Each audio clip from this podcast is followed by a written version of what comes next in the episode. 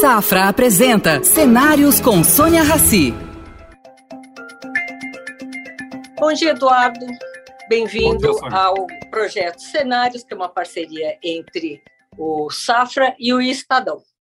Vamos ter aqui um espaço para a gente conversar sobre economia, sobre várias coisas, mas eu vou começar justamente com uma, um fato que deve acontecer semana que vem. É a eleição para a Academia Brasileira de Letras. Você está entre os que estão concorrendo. Como é que está a situação? Então, Sônia, tudo bem. Eu estou muito feliz com a oportunidade de estar tá competindo pela cadeira número 2 da Academia Brasileira de Letras. Há algum tempo já eu fui sondado se eu estaria disposto a participar. Uh, eu, numa primeira ocasião, achei que era prematuro. Dessa última vez, quando vieram de novo me consultar, eu me senti apto e disposto a entrar uh, na, na, eleição por essa vaga da cadeira número dois. Isso me interessa nesse momento porque eu, eu sempre fui identificado como economista, porque a minha inserção na mídia, na imprensa, sempre teve um perfil de economista, mas a minha atividade principal, criativa, de trabalho, não é de economia. Eu já publiquei mais de 10 livros sobre filosofia, já escrevi literatura. E como eu estou interessado em, nessa etapa da minha vida agora, uh, me direcionar mais para a minha atividade literária, de filosofia, eu acho que faz sentido esse movimento de pertencer a, um, a uma organização tão prestigiada como é a Academia Brasileira de Letras. Então, eu acho que faz sentido nesse momento da minha vida. Eduardo, você está escrevendo mais um livro, né? Sem dúvida. Você é o que eu pretendo fazer para o resto da minha vida. É o que eu pretendo fazer para o resto da minha vida.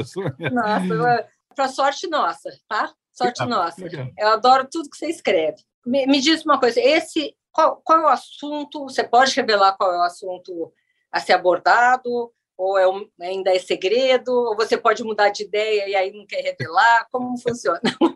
Sônia, eu sou um pouco supersticioso em relação a ah, isso. Ah, tá eu, eu, eu, eu acho que queima o assunto eu começar a falar dele muito cedo. Eu posso adiantar para você que é um tema de filosofia e vai ter um tratamento literário muito caprichado na medida da minha possibilidade. Eu estou investindo muito no acabamento eh, de linguagem, para produzir uma obra que tenha alguma permanência, que seja aprazível, que eh, proporcione prazer na leitura. E é um livro de filosofia, um livro, talvez o livro mais filosófico que eu, que eu escrevi até hoje. É um livro assim bem, bem reflexivo. Tá? Então, tá bom, vou respeitar aqui. Eu vou ah. te fazer uma outra pergunta, então, mais fácil. O que, que você acha que vai acontecer com o Brasil em 2022? O Brasil está diante de uma encruzilhada e o resultado das eleições vai ser determinante por várias gerações. É uma eleição. É, explica um pouquinho sobre isso. Então, o Brasil viveu um processo muito complicado de polarização política, houve uma descontinuidade uh, no que vinha sendo a política brasileira desde a redemocratização, porque, sem dúvida nenhuma, a vitória de um, de um candidato completamente de fora, como foi o Bolsonaro, representou o fim de um, um ciclo no processo de redemocratização brasileira. É uma coisa curiosa isso, Sônia. Se você pegar da redemocratização para cá, você constata que as três grandes forças de oposição democrática gestadas durante o regime militar foram testadas pelo eleitorado brasileiro. Numa Exatamente. sucessão que poderia ter saído de uma prancheta de um cientista político. Primeiro foi o MDB, de Sarney e Ulisses Guimarães. Depois nós tivemos o PSDB com Fernando Henrique. E, por fim, o PT com Lula e Dilma. Vejam, são os três grandes grupos políticos que se formaram na oposição democrática ao regime militar. E eles foram testados pelo eleitor numa sucessão. Com a vitória de Bolsonaro, você tem um acontecimento novo, que é a eleição de alguém que vê com bons olhos o regime militar e que nega a política estabelecida e institucionalizada no Brasil. Então, é de fato uma mudança muito importante e, e, que colocou o Brasil diante de uma grande novidade que vai se desenhar, está se desenhando para 2022. Em, em termos econômicos, como é que essa opção afetou a economia brasileira? Com a escolha de Paulo Guedes, supostamente um economista liberal, né? Você teve alguma esperança no começo? Tem alguma esperança? Acha que vai acontecer alguma coisa? Eu sempre achei, achei, achei uma coisa inexplicável, Sônia, que o deputado Jair Bolsonaro, durante 30 anos no Congresso, foi estatizante, foi corporativista, sempre defendeu propostas contrárias ao liberalismo. Aliás, uma das duas propostas que ele fez, projeto de lei, durante o período dele, de 30 anos como deputado, era justamente a aprovação da pílula do câncer. Isso mostra o apreço pela ciência e pela, pela racionalidade de quem o Brasil escolheu. Como é que, há seis meses da eleição, esse candidato que declarou que o Fernando Henrique Cardoso tinha que ser fuzilado quando privatizou a Vale, se torna um liberal sangue puro, do que há de mais dogmático e rígido no neoliberalismo, que é a escola de Chicago, do Milton Friedman, do George Stigler e outros. Não existe isso. Não existe uma pessoa, seis meses de eleição, ter uma súbita conversão de 180 graus e se declara Mas aí liberal. Eu te, eu, eu, te, eu te pergunto, Eduardo, você acha que ele tinha alguma convicção sobre alguma coisa? Ele não sabia muito bem, ele percebeu a minha, a minha avaliação. Agora eu estou dando um palpite. A minha percepção é que ele imaginou que isso ia pegar bem no mercado financeiro. E isso, de fato, iludiu boa parte do mercado financeiro e do empresariado que estava, por razões compreensíveis, muito decepcionado com a incompetência épica do governo Dilma e estava imaginando que o Paulo Guedes, como ministro da Fazenda, poderia implementar um programa liberal. Agora, compare o que ele defendeu na campanha com o que foi feito de lá para cá. Então, o que, que foi feito? O que foi feito foi uma reforma da Previdência. Tá, que já estava embicada. Que já estava encaminhada e que teve um protagonismo do Congresso eles avançaram positivamente em marcos regulatórios, saneamento, ferrovias, portuário. Eu acho que a área de infraestrutura é uma das poucas áreas que alguma coisa aconteceu. Agora, Banco Central relação... Independente. Banco Central Independente foi, já estava pronto, foi votado, continua sendo respeitado. Eu acho que sem dúvida nenhuma isso nos diferencia da Argentina e da Turquia. Na Turquia, o presidente da República pega o telefone e manda baixar o juro. E o país está enlouquecido. A Argentina monetizou a dívida, a inflação está acima de 50% ao ano.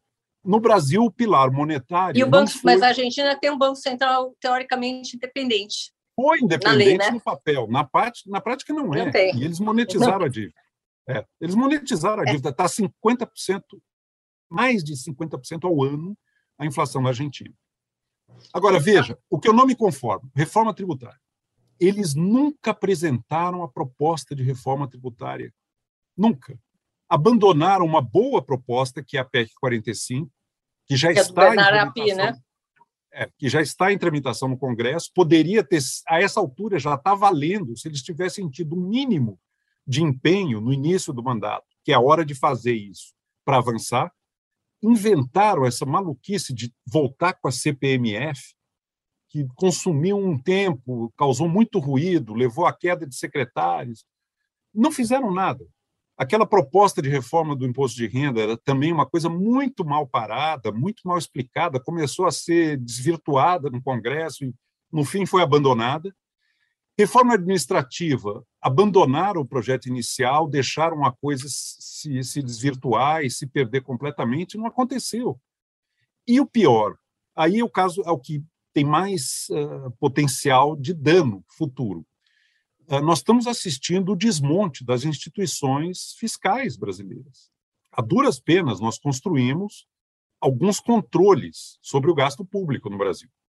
E agora estão mexendo a duras penas, estão mexendo de maneira casuística no indexador da medida do teto de gastos, estão propondo uma PEC dos precatórios, que é a institucionalização de um calote. Não houve renegociação, não houve discussão, é uma imposição e está gerando muita incerteza em relação ao, descontrole do gasto público, porque o governo claramente optou por uma guinada populista fiscal. Ele já tinha feito a guinada populista política quando se jogou nos braços do Centrão, e o passo agora dado é a guinada populista fiscal. Num ano eleitoral, isso causa muita incerteza. Só para resumir, o real ah. se desvalorizou 30% em relação ao dólar desde o início da pandemia. é uma das moedas do mundo que mais se desvalorizou, num período em que as commodities se, se valorizaram enormemente. Essa Agora, combinação... isso não tem a ver com credibilidade? Então, credibilidade claro. fiscal e política institucional. E política, uma credibilidade geral, porque agora, recentemente, por exemplo, a Itália furou o teto de gastos. Né?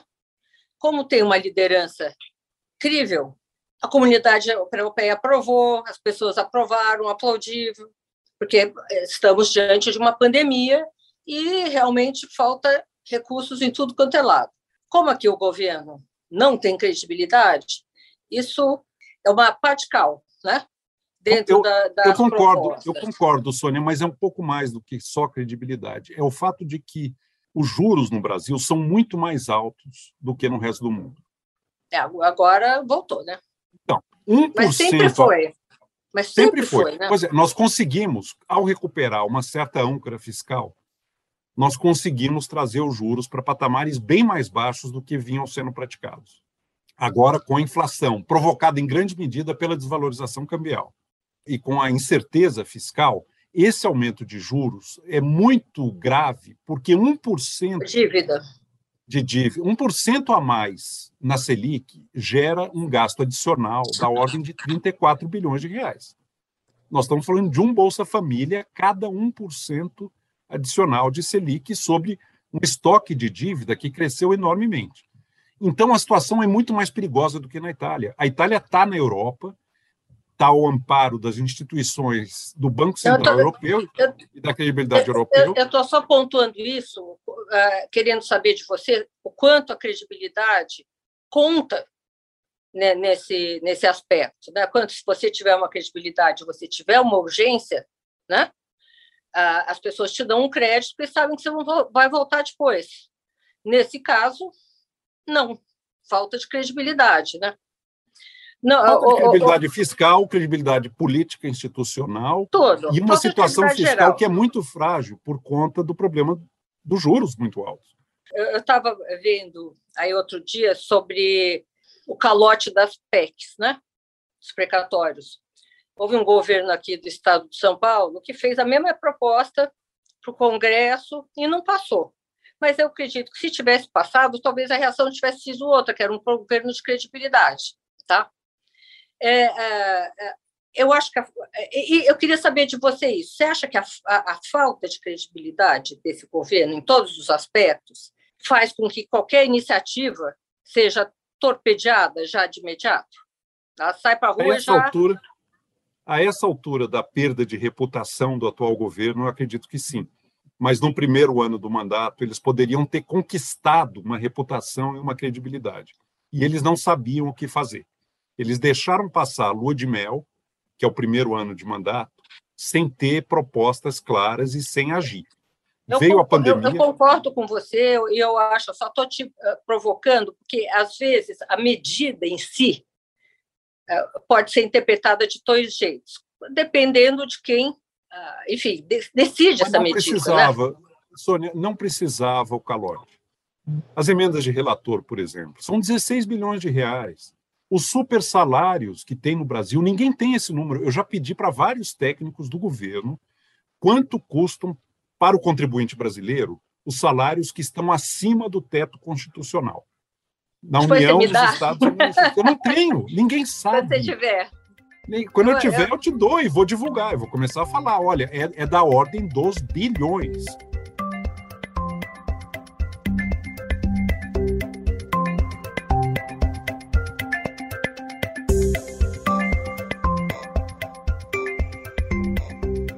Eu acho triste? Nós estamos aqui, assim, num fim de ano, né? véspera de 2022, sem uma pandemia solucionada, com o Brasil mais pobre que nunca, né? E os mesmos temas acabam vindo à tona sempre. Eu te conheço há quantos anos? Põe anos nisso, põe anos, Alguns pelo anos. menos uns 30. Não precisava dar números, né? É. Mas eu, eu, o que eu sinto é, é, patinar, patinar. A gente consegue um pouquinho e volta para trás, consegue um pouquinho dali e volta para trás, vai um pouquinho para frente. Eu não sei se é uma sina, se é um problema cultural, o, o, que, o que é que a gente não consegue? A reforma tributária, eu era estagiária na Gazeta Mercantil, quando comecei a ouvir falar. É do tempo da tempo. Gazeta Mercantil. Isso é do tempo da Gazeta. Então, é, é uma, é uma coisa muito impressionante. Você, com a sensibilidade que você tem, com a, a, a essa sensibilidade que te faz você ver o outro, as outras, as outras pessoas, como funcionam outras culturas, o que, que acontece com a gente? O que, que acontece com o país? Não vamos ser tão pessimistas, Sônia. Nós tivemos uma sequência muito boa na redemocratização. Eu acho que os dois mandatos do Fernando Henrique e o primeiro mandato do Lula foram muito esperançosos para o Brasil. Nós fizemos uma alternância de poder na passagem do segundo FHC para o primeiro Lula, que foi um sonho de alternância de poder eu, racional. Eu, eu, eu me lembro. Então, eu me lembro parecia que estava tudo encaminhado, o Brasil parecia que tinha amadurecido em caráter permanente. E eu, na época, achei que eu não tinha mais que me preocupar com a economia, por exemplo. Era um sonho de Falei, todos nós. Vai. Eu costumava dizer, o, o, ideal é o país em que você não precisa saber quem é o presidente do Banco Central. Exatamente. Você não precisa saber quem é o ministro da Fazenda. Você pode focar naquilo que você faz. Mas nós vivemos um retrocesso. Esse retrocesso começou no segundo mandato do Lula, ele se aprofundou muito durante os dois mandatos da Dilma Rousseff e ele piorou ainda mais durante esse mandato do Bolsonaro.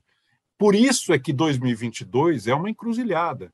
Ou nós retomamos aquele bom momento e restauramos uma certa racionalidade, uma certa responsabilidade na gestão pública, no meio ambiente, na educação, na cultura, na educação, na economia, ou nós vamos, de fato, perder uma geração.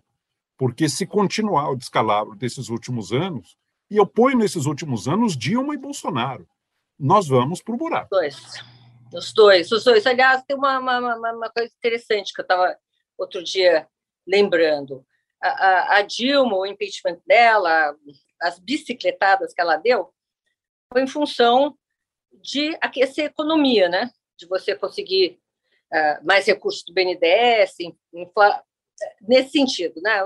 Ela, ela uh, tentou ajudar a iniciativa privada a ser mais rápida, né?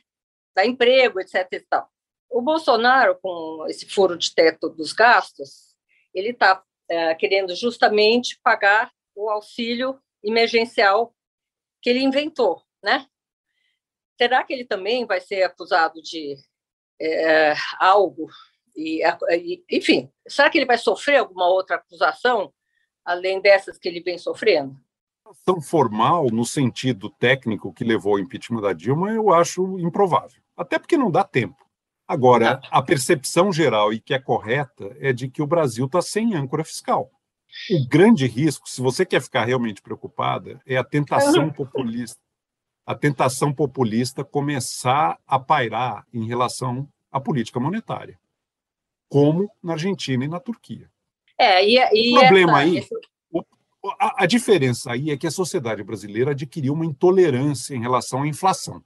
E Exatamente. todos os governantes e autoridades sabem que se a inflação vier com força, acabou qualquer perspectiva eleitoral. Isso é que nos protege. Mas a tentação de tentar fazer alguma coisa para que o problema emerja só depois da eleição pode vir. Eu não estou nem dizendo que isso é provável, eu estou dizendo que essa é uma nuvem negra. E é só nós olharmos para o nosso vizinho Argentina e olhar para a Turquia para ver que. E o Brasil já teve isso no passado, inclusive a Dilma. A Dilma baixou os juros quando era para aumentar. Ela pressionou o presidente do Banco Central e ele acabou abaixando os juros. Foi um erro de sinal, não foi um erro de dosagem. É um erro de sinalização mesmo. Foi, é, é, controle enfim, de preço, outra, outra tentação populista. Anos... Controlar preço. Controlar preço. Nós sabemos que dá uma confusão dos diabos, mas no curto prazo, eleitoralmente, pode ser uma peça. Mas você jogo. acha que tem espaço para isso hoje? Acontecer uma coisa dessa? Tomara que não. Tomara que não. Eduardo, a pandemia, ela afetou a teoria econômica, de alguma maneira, como você, a, a, o que você pensava antes da pandemia, o que você pensa agora, é muito diferente? tem uma regularidade histórica que se afirmou mais uma vez durante a pandemia. Grandes crises, guerras, desastres naturais, epidemias, levam ao crescimento do Estado. Toda vez que acontece alguma comoção, alguma situação muito dramática, coletiva, a resposta é o Estado, como autoridade, se impondo para coordenar e para gastar.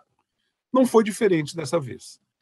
Uma coisa que aconteceu é que o processo de globalização, que traz vantagens inequívocas do ponto de vista de ganho de eficiência, porque as empresas passam a, a olhar para o mundo como seu espaço de atuação e a, e a regionalizar a produção de modo a obter o máximo ganho de escala e eficiência, concentrando o suprimento em poucas regiões do planeta para determinados bens e serviços, esse processo de globalização revelou uma, uma fragilidade, uma vulnerabilidade que não era explícita. Uma grande consultoria fez um estudo recente e mostrou que para 180 produtos cruciais nas cadeias produtivas, existe apenas um ou dois fornecedores mundiais.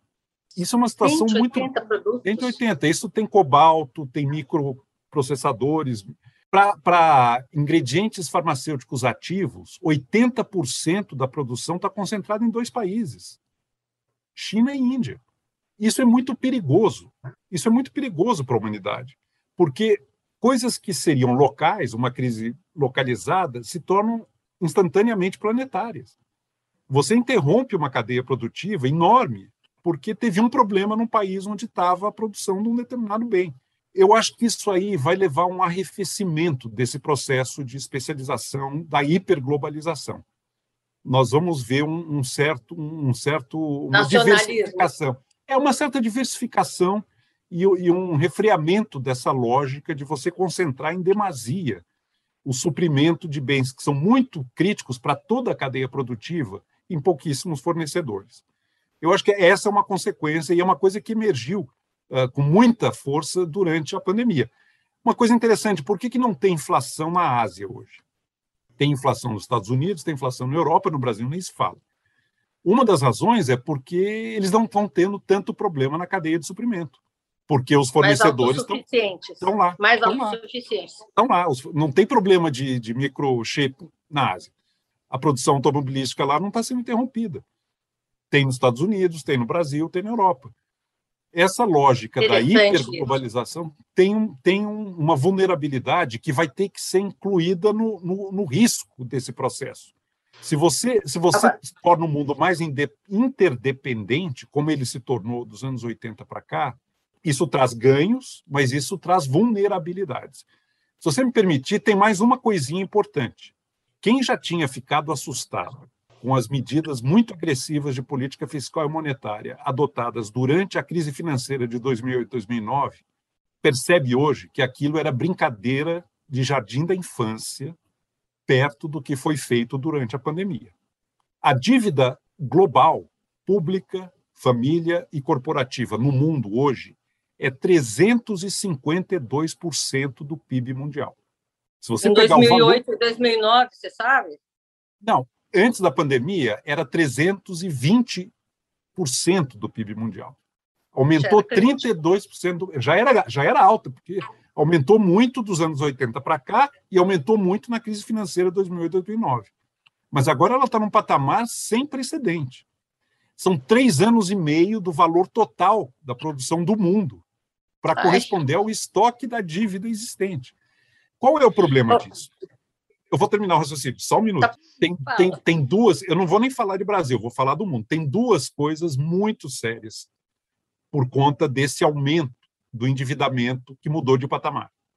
Se precisar aumentar juros, né, isso vai incidir sobre um estoque de dívida monumental. Um pequeno aumento de juros vai ter uma consequência de aumento de gasto público brutal. E é por isso você vê que gente falando sobre isso. Eu não, eu eu leio tá. no Financial Times, eu, eu acompanho esse debate no Financial Times.